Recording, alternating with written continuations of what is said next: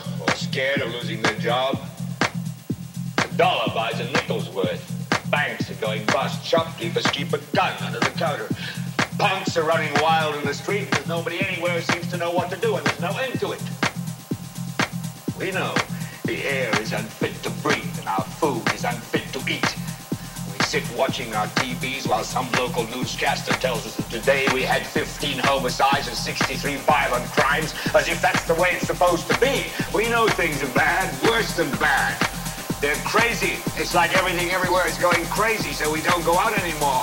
We sit in the house, and slowly the world we're living in is getting smaller, and all we say is, please, at least leave us alone in our living room. Let me have my toaster and my TV and my steel-belted radials, and I won't say anything. Just leave us alone. Well, I'm not going to leave you alone.